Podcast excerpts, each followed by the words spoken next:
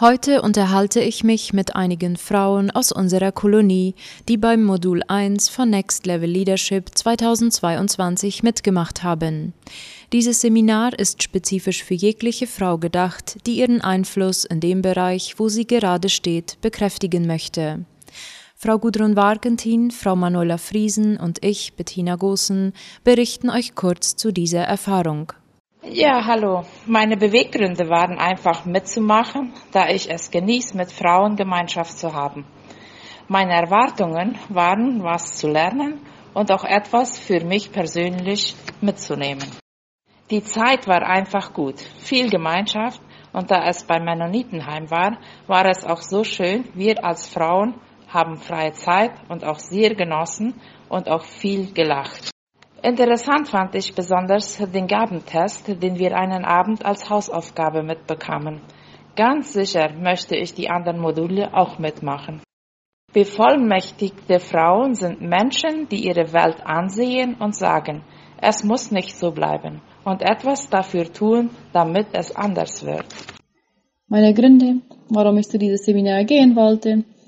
Ich wollte Neues dazulernen, wollte wachsen im Glauben, und außerdem geht die Gemeinschaft mit anderen Frauen mir sehr gut. Ich hatte erwartet, dass ich gesegnet nach Hause komme, dass ich Neues dazugelernt hatte und auch um ein Segen zu sein in meiner Gesellschaft und auch in der Gemeinde, wo ich diene.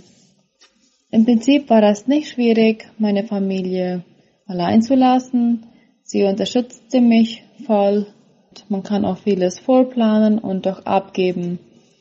Wichtig wurde mir, dass wir alle irgendwo und irgendwie Leitung innehaben, sei es dem Haushalt zu leiten oder Kindererziehung. Und doch haben wir, ob wir das jetzt wollen oder nicht, einen Einfluss auf unseren Nächsten.